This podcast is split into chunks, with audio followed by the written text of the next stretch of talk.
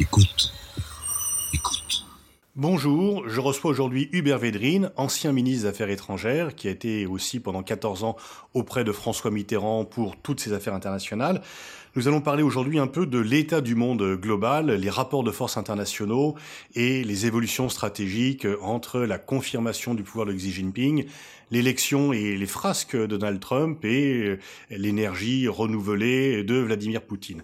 Hubert Védrine, comment voyez-vous les grands équilibres mondiaux à travers notamment ces trois grandes puissances et ces trois personnages emblématiques qui suscitent de nombreux commentaires dans les médias français? Bon, c'est toujours difficile de caractériser le monde, c'est tellement vaste. D'autre part, moi je rappelle toujours ce qui me paraît être la donnée essentielle depuis une vingtaine d'années, c'est que les Occidentaux ont perdu le monopole.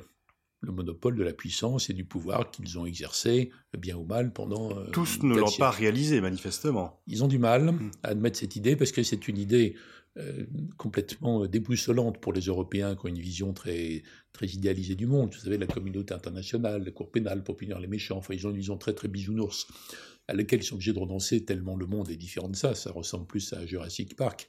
Et, et pour les Américains, c'est à la fois vexant, humiliant et inquiétant. Parce qu'ils passent leur temps à osciller entre, pour être en sécurité, ce qu'il faut contrôler le monde entier, ou alors un petit peu se claquemurer chez soi. Donc, d'où les oscillations extravagantes du corps électoral américain, qui à chaque élection présidentielle passe d'un extrême à l'autre. Donc ça, c'est le cadre. Et donc, il n'y a pas de... Enfin, c'est mon avis en tout cas, il n'y a pas encore de communauté internationale, en tout cas pas entre les peuples et l'État construire, mais elle n'existe pas. Tout ce qui est ONU, G20, G7, ce sont des cadres et ce qui se passe dedans dépend du rapport réel entre les puissances qui sont là ou d'autres qui sont à l'extérieur et qui peuvent agir contre. Donc c'est un monde euh, certes global, mais euh, semi-chaotique, ce qui ne veut pas dire en guerre, pas forcément, euh, parce qu'il n'y a pas non plus de mécanisme automatique de généralisation des guerres. Il n'y a pas les systèmes d'alliance qui hmm. existaient en 1913, par exemple, par rapport à ça. Donc, pas de mer calme, on est entre les deux, mer agitée à très agitée, entre les deux, et voilà le contexte. Alors dans ce contexte, il y a les phénomènes que vous citiez.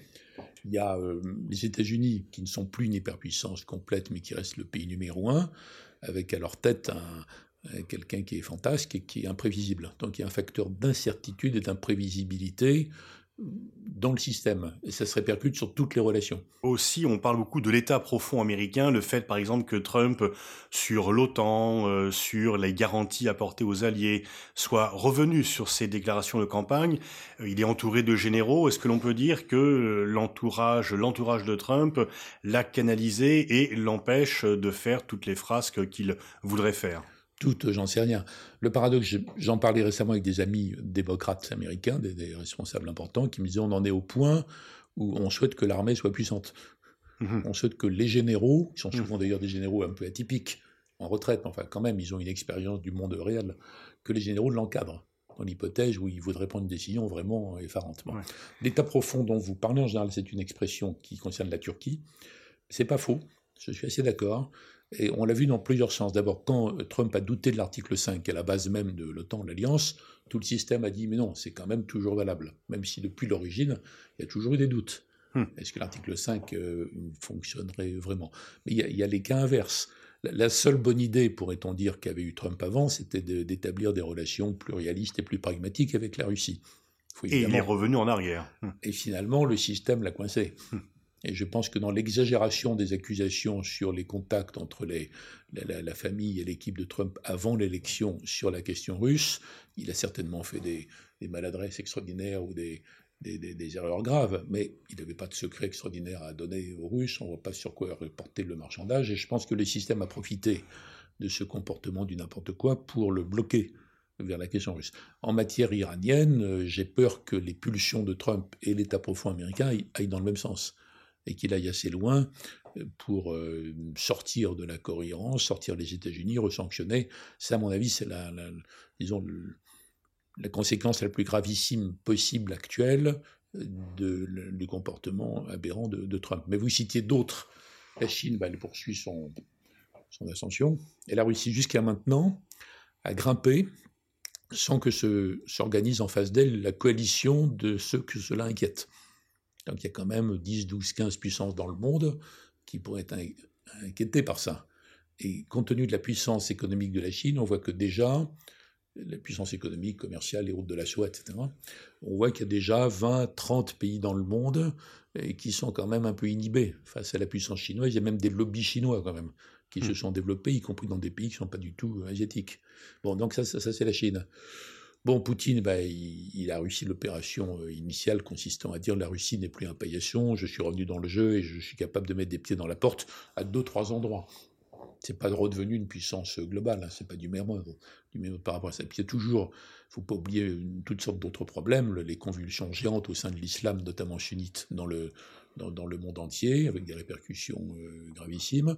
Les Européens au milieu de tout ça, euh, qui savent pas toujours pas ce qu'ils veulent. Bon, voilà, il y a donc un, tableau vraiment, encore une fois, je veux pas incertain, alarmiste, mm. très très trouble, mm. très, très instable. Mm. Donc c'est plus compliqué qu'avant pour euh, chaque acteur de se dire qu'est-ce que je fais moi dans tout ça? Hmm. Pour revenir aux, États-Unis de Trump et par rapport à ce que vous disiez sur le fait qu'il soit assez un peu paradoxal, rassurant de voir les généraux au pouvoir. Généralement, on est plutôt inquiet de cela dans notre pays, mais donc ils apportent une part de rationalité. Et en même temps, on voit bien que sur les deux cas que vous citez, aussi bien la Russie que l'Iran, il y a finalement euh, cette méfiance, voire cette hostilité profondément ancré et qui ne veut pas voir euh, que les choses changent. Donc il a possibilité de remettre en cause l'accord nucléaire iranien parce que l'Iran apparaît toujours comme une menace et le traumatisme de la prise d'otage de l'ambassade ne semble pas euh, être euh, dissipé. Quant à Moscou, euh, sans voir qu'il y a peut-être une part de responsabilité dans la crispation de la Russie avec l'élargissement de l'OTAN, les systèmes de défense antimissiles, Moscou est vu quand même par les corps de sécurité américains et par l'OTAN toujours comme une menace existentielle, comme finalement l'héritière directe de l'Union soviétique. Oui, c'est pas faux, mais c'est pas que militaire, ça. Les démocrates dont je parlais, qui se disent heureusement qu'il y a quelques généraux quand même euh, sérieux autour de Trump, la Maison-Blanche étant une sorte de pétodière par, ailleurs, euh, ils ne pensent pas tellement aux orientations de fond Russie-Iran, ils pensent à la gestion de crise. Ils ont hmm. peur eux-mêmes de ce que Trump serait capable de faire en gestion de crise aiguë. Donc c'est là où les autres à Washington se disent espérons qu'il sera encadré. Par rapport à la Corée du Nord, par exemple. Par exemple. Hmm. Il peut y en avoir d'autres. Mais dans, la longue durée, c'est évident qu'il y a tout un système américain qui n'est pas que militaire, qui est également très politique. Tout le Parti républicain est comme ça, même une partie des démocrates, qui fondamentalement ne veut pas avoir des relations, disons, euh, réalistes, apaisées avec la Russie. Ils ont besoin mm. de cet adversaire historique. Mm. Ils ne sont pas du tout entrés dans le raisonnement que vous esquissiez, qui est juste en disant euh, euh, tout n'est pas de la faute des Russes.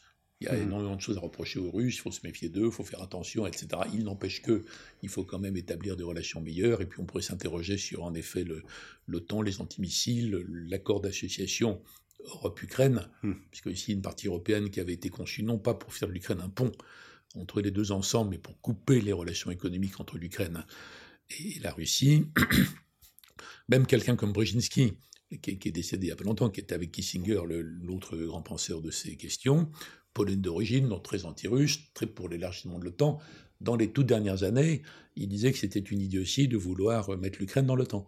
Et surtout pour un statut autrichienne, un peu neutre. Même Brzezinski. Brzezinski qui avait théorisé le fait que sans l'Ukraine, euh, la Russie ne pouvait plus être un empire, et que c'était une bonne chose de détacher, euh, mais pas à ce point-là. À la limite, on peut dire que les présidents avant, et notamment George W. Bush, avaient suivi les idées d'avant de Brzezinski. Mhm. Et dans les dix dernières années, Brzezinski a changé. Même Kissinger, qui est un autre dur à cuire, euh, donc il dit il faut reconnaître que depuis 25 ans, c'est-à-dire depuis la, la vraie date, c'est pas la, chute du mur, c'est la fin de l'URSS, hmm. deux ans après, 91. Euh, donc même Kissinger dit on n'a fait aucun effort pour intégrer la Russie à un ensemble de sécurité en Europe. Ça aurait peut-être été très difficile ça aurait peut-être pas marché, on ne sait pas, mais il n'y a pas eu d'effort dans ce sens. Donc voilà, on est avec ces États-Unis, mais qu'est-ce que ils sont là euh, Moi, je pense que la seule, euh, la seule solution, c'est de s'organiser pour dépendre le moins possible de Trump. Et pourtant, est-ce que la Russie est une véritable menace? Son budget militaire représente 10% des dépenses militaires des seuls États-Unis, euh, sans parler bien sûr des alliés européens. Donc comment expliquer que la Russie est toujours vue, y compris d'ailleurs en France par la plupart des médias, comme une menace euh, et comme euh, finalement Poutine serait le digne hérité en ligne directe de Brejnev. Oui, mais on n'a pas le temps de s'interroger sur pourquoi les médias disent des choses extravagantes sur beaucoup de sujets. Enfin, ils ont leur ligne, ils ont une sorte d'idéologie qui s'applique à plein de sujets, dont, dont la Russie. Mais on ne peut pas, cela dit, faire comme si la Russie n'était pas un problème du tout. Donc, Mhm. euh, si on avait ici avec nous des, des Baltes ou des Polonais ou d'autres, ils disent écoutez, euh, deux précautions valent mieux qu'une. Comme il y a quand même dans le système russe des systèmes de sécurité, même si Poutine a l'air d'un calculateur froid, il est également euh, émotionnel et furieux à certains moments. Bon, ça dépend d'où on parle par rapport à ça. Alors pourquoi ça apparaît comme une menace? Il y a- on, on en disait un mot pour propos des États-Unis. Il y a beaucoup de puissances qui ont besoin que la Russie reste une menace. Donc Mhm. ils ont transféré sur la Russie, qui avait disparu des radars et qui est un, un peu remonté, pas trop, ils ont transposé toute l'analyse qu'on faisait sur l'Union soviétique. Et après, il y a des gens qui disent quand même c'est un système qui, qui peut avoir des aspects dangereux, donc euh, soyons prudents. Mais ça pourrait être fait de façon non hystérique, d'avoir des Mm. rapports euh, prudents quoi, euh, avec la Russie. Mais donc, il, y a, il y a une volonté profonde. Mais les États-Unis, c'est curieux parce que Trump représente une partie des États-Unis. D'ailleurs, là, son électorat est très content pour le moment. Mhm. Il n'y a pas de résultat euh, particulier, c'est souvent même l'inverse de ce qu'il avait annoncé, mais le ton, le, le- le fait d'engueuler les gens de Washington, de, de pourfendre toutes les, euh, toute cette espèce de majorité, disons la, la moitié euh, d'Américains qui en- qui n'en peuvent plus de la dictature des minorités. Donc même si ça n'a aucun effet pratique, le fait que Trump euh, envoie balader tout ça, pour le moment, il a, il a un électorat content. Hmm. Ce qui fait que les républicains, les élus républicains, que Trump a piétiné pour être finalement élu, euh, qui pensent sans doute le plus grand mal de lui, ils vont pas le lâcher. Sauf ceux qui ne se représentent pas aux élections, comme euh, Ceux qui le président pas, de la commission des affaires étrangères. par exemple. Mais ceux qui veulent se représenter, Hmm. sauf s'ils avaient le sentiment que les électeurs vont les lâcher parce qu'ils en ont marre de Trump, ils vont pas le lâcher. Hmm. Ce qui veut dire d'ailleurs que tous ceux qui rêvent d'impeachment, parce que déjà tous ceux qui n'avaient pas du tout euh, imaginé que Trump puisse être élu, ça leur paraissait tellement aberrant que c'était impensable. Comme c'était impensable, c'était impossible. Finalement, ça s'est produit. Donc, ils passent leur temps à dire euh, il y aura un impeach- l'impeachment la semaine prochaine. En, en cas d'impeachment, c'est Mike Pence qui prendrait la Maison Blanche et qui est euh, En plus, certainement euh, pas plus multilatéraliste que Trump. sur le plan intérieur, il est, il est plus conservateur, traditionnel, euh, voire réactionnaire au sens ordinaire du terme. Sur l'international, on n'en a pas la, la moindre idée, mais de toute façon, ils n'arriveront pas à l'impeachment parce qu'il faudrait que euh, il y a, je crois qu'il faut les deux tiers des sénateurs pour Oui. confirmer Mm. ça, ils ne l'auront pas. Sauf si la base lâchait massivement Trump, mais c'est pas le cas. Et ça prendra faut- du temps, de toute façon. Ce qui fait que bah, les autres partenaires dans le, les autres pays dans le monde, ils se disent euh, bah, il faut faire avec. Il y a très peu de pays contents de la situation. Les Polonais ne sont pas mécontents. Netanyahou est évidemment assez content de, la, de, de Trump. Les Saoudiens? Mais même Netanyahou, cela dit, il n'aime pas quand Trump dit j'ai une idée pour régler le problème. Parce que la vision de Netanyahou, c'est qu'il n'y a pas de problème. Il faut qu'on arrête de l'embêter euh, avec cette question. Donc même là, il y a une micro-dissonance, vous voyez, Mm. par rapport à ça. Les Saoudiens sont assez contents de cette espèce d'alliance terrible, qui est une sorte d'axe du mal à l'envers, entre Trump, les Wahhabites et le Likoud. Bon. Mm. Euh, mais ça les rassure, ça les consolide, ça peut les amener à faire des sottises, d'ailleurs, comme on l'a vu récemment face à, dans la question iranienne, vous voyez. Donc il n'y a pas beaucoup de pays qui sont euh, vraiment contents. Et ou alors, de façon euh, paradoxale, il y a la Chine qui n'est pas mécontente de tirer profit des absurdités de Trump. Mm. Une des meilleures réussites d'Obama, c'était le grand accord commercial États-Unis-Asie-Pacifique, sans la Chine. Et Trump a dit j'en veux plus parce que je veux pas d'accords multilatéraux, je veux des accords euh, pays par pays, ça sera beaucoup mieux pour nous. Donc il envoie balader le truc. C'est évidemment immédiatement récupéré par la Chine, qui dit on va faire un grand accord. Donc, en Chine, fait, la- sans les le, États-Unis. le- le slogan de Trump, c'est plutôt Make China Great Again. Il va euh, renforcer la puissance chinoise de par ses inconséquences. Mais on, on est trop critique sur Trump parce qu'il a dit une chose vraie dans sa campagne quand il a dit je serai imprévisible. Même pour lui, vous voyez. Est-ce qu'il y a un changement fondamental ou est-ce qu'en fait Trump euh, ne pousse pas un petit peu plus loin le bouchon que les autres Mais finalement, quelle est la part de changement et la part de continuité? On attend Trump finira probablement son mandat, peut-être même, euh, sait-on jamais, sera-t-il réélu Mais est-ce que on peut s'attendre à un changement fondamental des États-Unis en 2020 après un premier mandat ou un unique mandat de Trump? Vous posez une question qui est très intéressante sur la, sur la tendance historique. Et mon intuition, et je ne peux pas le prouver, hein, mon intuition, c'est qu'on ne reviendra jamais à la situation d'avant, où les deux rives de l'Atlantique, à cause de la menace réelle de l'URSS, de Staline, etc., avaient été rapprochées, d'où l'esprit transatlantique, la communauté atlantique et, tout ce qui en découle sur le plan des institutions, avec le, fondement fort qui est celui de l'Alliance Atlantique, l'article 5, mais a toute une série de, systèmes, à l'origine le plan Marshall, que Staline avait fait refuser d'ailleurs par l'Europe de l'Est parce qu'il voulait garder son influence. Tout ça, c'est très particulier. C'est né de la suite, de la conclusion de la guerre, où Dieu merci, ce sont les soviétiques d'abord, puis les Américains qui ont écrasé le nazisme. Donc on a une situation euh, qui a conduit à l'organisation du monde en 1945, Roosevelt, Truman. Je pense d'ailleurs que c'est la plus intelligente période de toute la politique étrangère américaine de, hmm. tous les temps, parce qu'elle est à la fois évidemment intérêt, euh, inspirée par les intérêts vitaux américains, mais elle est, vraiment euh, généreuse par certains Et elle est de long terme, c'est une perspective de long Très terme. long terme y compris le choix de Truman en disant on va pas refaire une guerre contre l'URSS, mais on va mmh. l'endiguer, mmh. l'indigment, plutôt mmh. que ça. Bon, tout ça a créé des relations très étroites, mais il n'y a plus la menace commune. Donc je pense que depuis la fin de l'URSS, depuis la fin de la menace, même si Poutine a fait un, retour tendant à montrer qu'on ne peut pas s'occuper de la Syrie sans lui, quoi.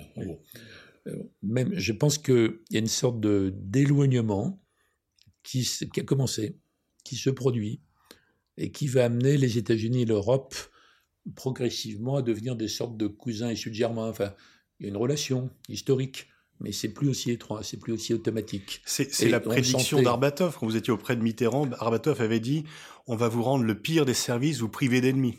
Oui, non, ça c'est un peu différent, parce que quand Arbatov dit ça à juste titre, il disait vous n'aurez plus le prétexte de la menace soviétique, hmm. sauf qu'on l'a dit tout à l'heure, l'État profond américain dit si, il y a la menace russe. mais je parle d'autre chose. Je parle d'une distanciation qui n'est pas la rupture du tout, hein, mais une sorte d'éloignement relatif entre le monde américain et le monde européen qui, en fait, ont des valeurs communes, mais beaucoup de valeurs tout à fait différentes.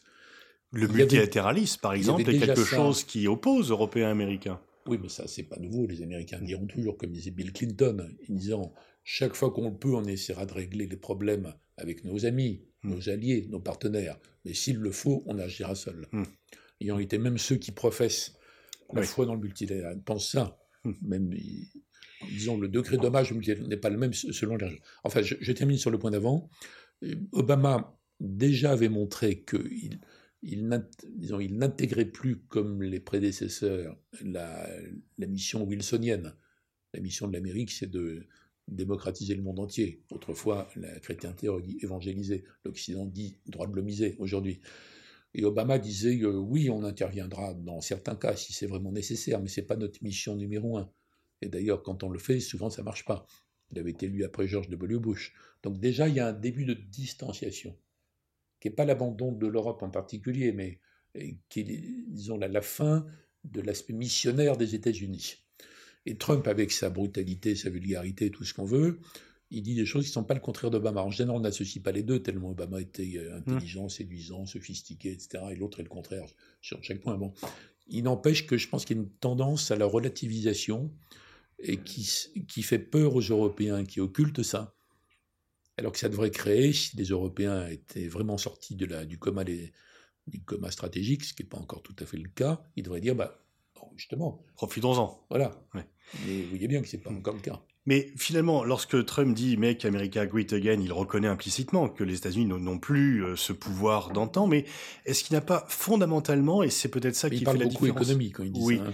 Mais, eh, mais du coup, c'est aussi derrière la puissance stratégique. Mais est-ce qu'il n'y a pas fondamentalement une difficulté des Américains à réaliser ce que vous disiez au début d'entretien, euh, que l'Occident a perdu le monopole de la puissance? Est-ce que les Américains finalement ne, ne peuvent pas se dire cela puisqu'ils sont toujours vus à échelle historique depuis le sortir de la Seconde Guerre mondiale, comme la grande puissance mondiale.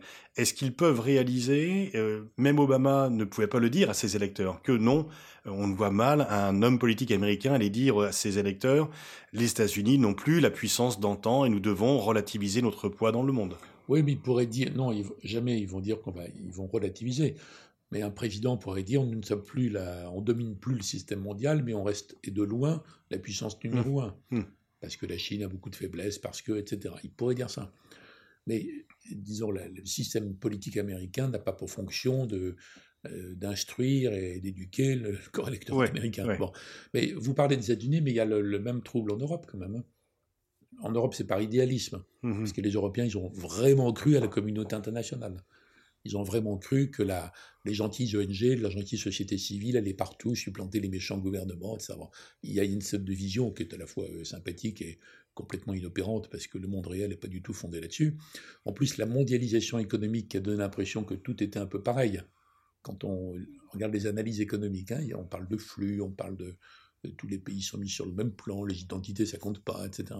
Et on voit bien qu'il y a un choc entre les deux et que la mondialisation économique aboutit à une vision simplifiée, schématique, globale, alors que la, la réalité politique, c'est plutôt le, le, réveil des inquiétudes, le réveil des identités, qui ne sont pas forcément euh, tragiques. Mais en fait, c'est un peu l'inverse.